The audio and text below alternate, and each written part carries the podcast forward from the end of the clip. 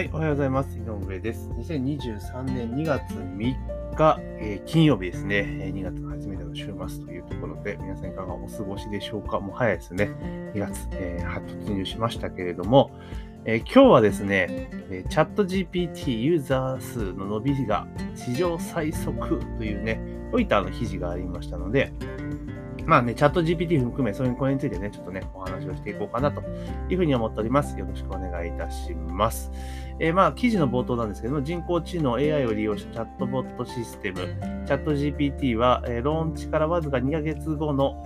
1, か1月に月間アクティブユーザーの数が1億人達したと推計され、史上最も急速に成長している消費者向けアプリケーションとなった。UBS が1日付のアナリストノートで明らかにしたというところで、オープン、なんだ、チャット GPT ですね。これ使われましたでしょうか？使いました？えっ、ー、と、私もですね、いつだろう、ちょうど1週間ぐらい前、まあ1週、2週ぐらい前かな。初めて、えー、使ったんですよね。やばいっすね。やばいっすねっていうのもあれなんですけど、まあ、どういうものかっていうと、要は、例えばその普通になんか、今、調べ物とかするときって、例えば Google なり Yahoo なり開いて、で、調べたいこと、キーワードポンとこう叩いたら、こう、ネット上にある情報がバーッと出てくるじゃないですか。で、これチャット GPT っていうのは、その、なんていうかな、自分は例えば質問とかをしますよね。あなんかね、イメージしてほしいのは、最近チャットボットって結構多いじゃないですか。なんかね、カスタマーセンターとか電話で繋がんないけど、チャットだったらすぐ繋がるみたいな感じで、なんかお困りごともないですかみたいなところでこういうのが悩んでますとか言ったら、それに対して回答を返してくれるやつなんですけど、あれの、なんか制限ない場版っていうか、何でも答えてくれてる場、答えてくれる版みたいな感じのやつなんですよ。例えば、え、何がいいんだろう。確定申告の教え方、やり方教えてみたいなやつをポンと入れるじゃないですか。そしたらそのやり方返ってくるんですよ。うん、だからネット上にある情報とか、機械学習している情報をもとに、AI がいろいろ最適な情報を引っ張ってきて、で、それを説明してくれるんですね。日本語とかでしっかりと。うん。だからすごく、えー、めちゃめちゃ便利だなっていうふうに思いました。だから、わからないことがあれば、今まで Google 検索で聞いてたのが、このチャット GPT っていうのを使っていって、尋ねていくと、答えが、もう、なんていうか、答えが返ってくるみたいな。検索の場合って調べて、で、検索結果をもとに答えを探さなきゃいけないじゃないですか。その探す必要すらないというぐらいの破壊力のあるものなんですね。で、あとはこういった文章を考えてとか、えー、何々について、例えば50文字説明してとか、文字数はちょっとあれなんですけど、要約してとか、もうちょっと別の言い方ないとかいうの直してくれたりとかするんですよね。で、あと、実際使ってすげえ便利だなと思ったのが、翻訳がそこそこうまいというか、あの、今って Google 翻訳とか使えば結構読めるじゃないですか。だから読めるけど、その翻訳された日本語って結構ガチャガチャだったりしますよね。まだまだ。以前より全然マシだけれども、ちょっとガチャガチャな感じがあるんだけれども、このチャット GPT でやらせると、ガチャガチャ感がないんですよ。比較的自然な日本語になっているというような状況なんですね。だから、あの、翻訳したものでも、スッとこう読んでいけるっていうメリットがあるなっていうところがありました。実際使ってみて。なんかすげえ便利だなと。で、やっぱり最近、その使ってる人が増えてる分、反応遅くなったなっていうイメージはあるんですが、やっぱり日本語って難しいんでしょうね、言語として。英語で質問するとめちゃめちゃ早いです、やっぱり回答が。うん、だから、えー英語で質問して、だから調べたいことを英語で質問して、でその出てきたアウトプットを日本語に翻訳して日本語に翻訳させる方が結構いいのかなと。なんでかって言ったら、あの、いろいろ早いし、まあ、ただ日本語で聞いても英語とかの英語圏の情報とかも全部拾ってきて訳してるんだと思うんだけれども、やっぱり情報が広く取れるのかなというふうに思っています。まあ、たとはいえ、やっぱり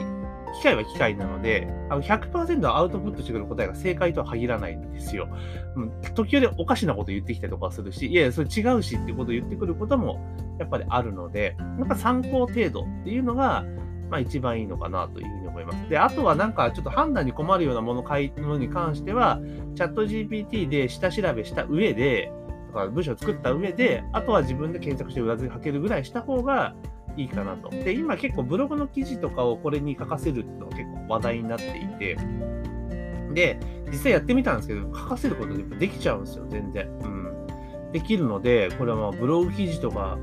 AI 使って量産しようと思ったらできちゃうよなっていうのはやっぱあるんですよ。だからこの先多分、あの、こういうのって一気に広がるじゃないですか。だってもう実際使ってる人増えてるわけだから。で、そうなってくると多分、あのブログ上に記事がいっぱい出来上がってくるんですよ。うん。ね。で、さっき言った通り、記事の内容って100、あのチャット GPT がアウトプットする内容で100%正解とはやっぱ限らないわけなんですよね。だから、下手をすると、間違った情報がいっぱい広がってしまうリスクっていうのは、まあ、非常にあるなという印象を持っています。だから、あの、なんていうかな、下調べとか、あの、なんだ、叩き台を作るっていう使い方すごくいいんだけれども、まあ、それは最終アウトプットにしちゃうのはちょっと怖えなっていうのは正直あります。ただそういうのも多分増えてきちゃうと思うんで。で、なってきた時に多分 Google 検索とかも当然ね、もう入ってますよね。これはなんか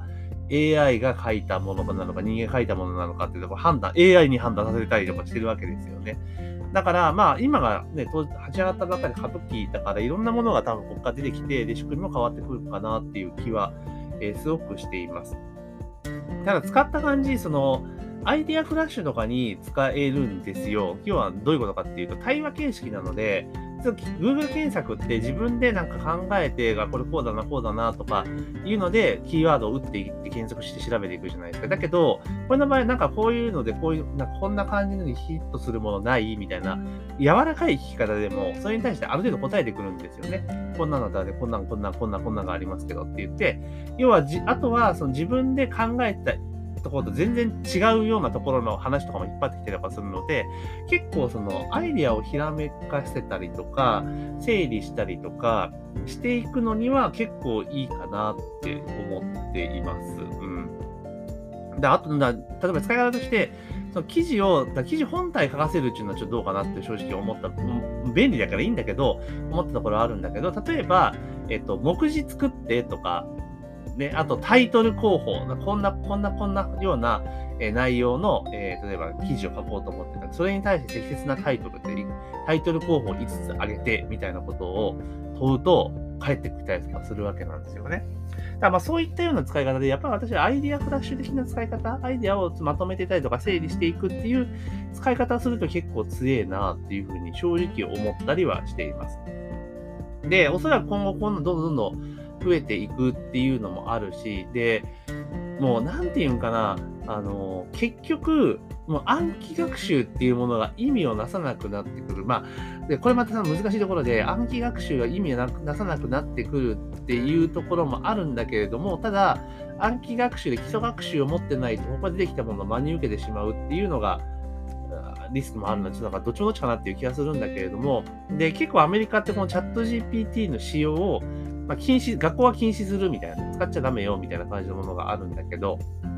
いや人間ダメだって言われたら使っちゃうじゃないですか。だからむしろこういったツールをいかに、あの、使わせないじゃなくて、いかにうまく使わせるか、正しく使わせるかっていう風に振った方がいいと思うんですよね。だって使うもん、絶対。普通に考えて便利だし。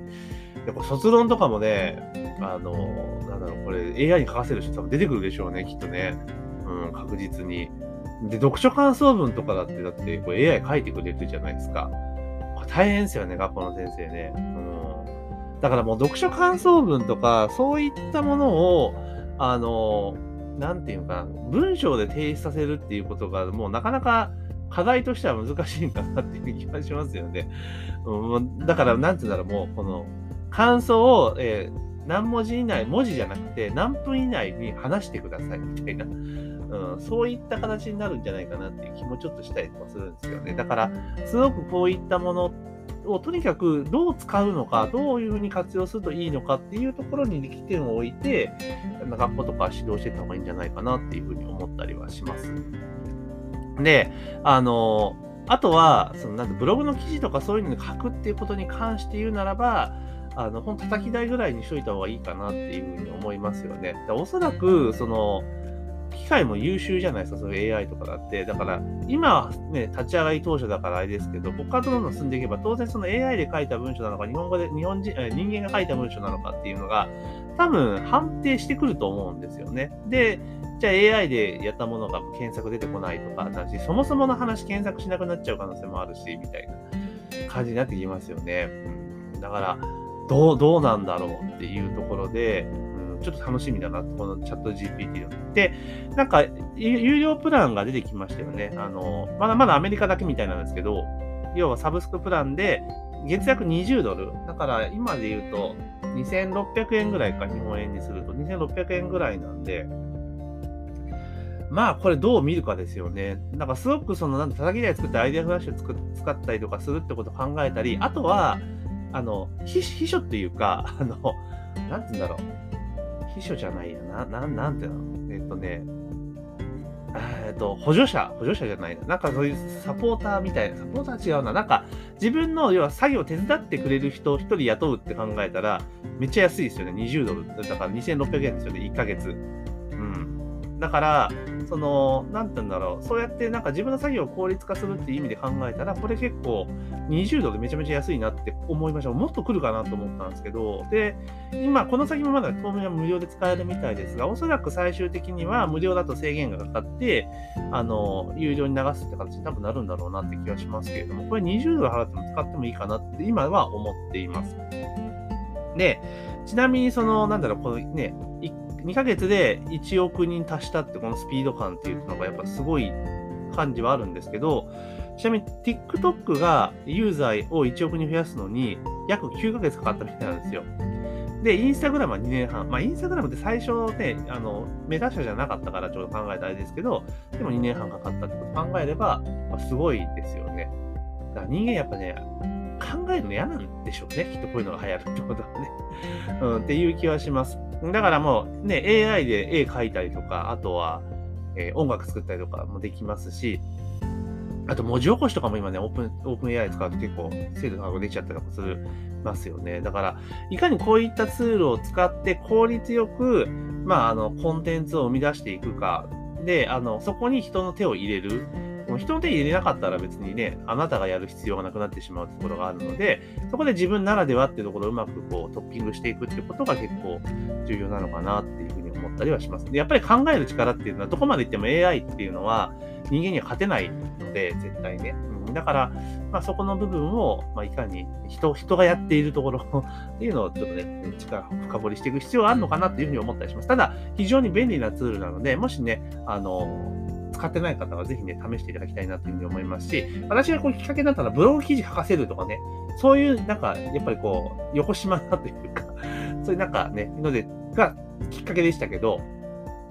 それできっかけでもすごい大事なことだと思うんで、今だって AI に触れる、自分が AI を操作してくれるってことって今はなかったじゃないですか。まあ、体験するのはすごくいい機会だと思うので、参考になるね、あの、教材ね、安いですから、えー、ちょっと概要欄貼っときますので、ぜひね、興味ある方、そちらの方をゲットしていただいて、えー、やっていただけたらなというふうに思います。というところで今日はですね、チャット GPT ユーザーの伸び数が史上最速という記事がありましたので、まあ、チャット GPT についてですね、ちょっとお話をさせていただきました。というところで、本日の朝の配信は以上とさせていただきます。今日も一日頑張っていきましょう。